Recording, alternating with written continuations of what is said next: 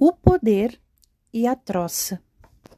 Há vários casos de reis que ficaram bobos, mas não há notícia de uma só corte onde o bobo chegasse a rei. É a sua inaptidão para o poder que garante a impunidade do bobo. Quanto mais forte o rei, mais irreverente o bobo. E há uma sutil cumplicidade entre o poder e a troça. Sempre desconfiei das razões de César para ter a seu lado o infeliz, cujo único encargo da vida era cochichar ao ouvido do imperador, nos seus momentos de glória. Não esqueças, és mortal.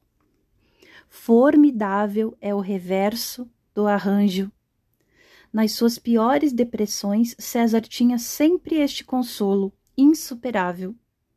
Pior do que aquele imbecil, ao pé do seu ouvido, ele nunca seria.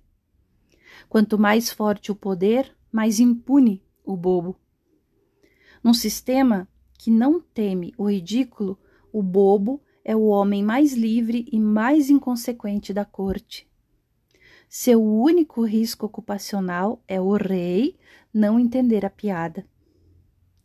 A consciência do império, como tal que frequentava a orelha de César, é um bobo que subiu na vida.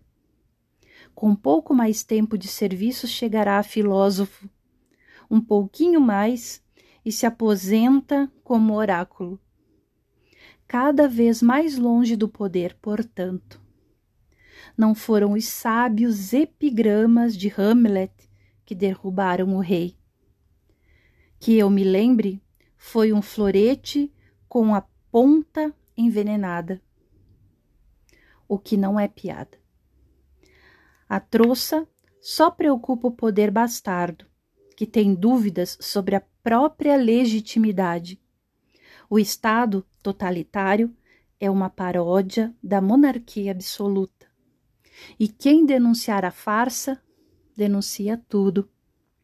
Neste caso, toda piada tem a ponta envenenada, todo bobo é uma ameaça. O alvo principal da irreverência nunca é o poder, é a reverência em si. Um poder secular que exige respeito religioso está exposto ao ridículo por todos os lados. O rei não está apenas nu. Não é nem rei. Não é certo dizer que nenhuma ditadura tem senso de humor. Pelo contrário, tem um senso agudo de ridículo. Entendem todas as piadas mil vezes a respeitosa atenção de uma junta de coronéis modernos do que a distraída condescendência das antigas cortes. É o que qualquer bobo lhe dirá, minutos antes de ser fuzilado.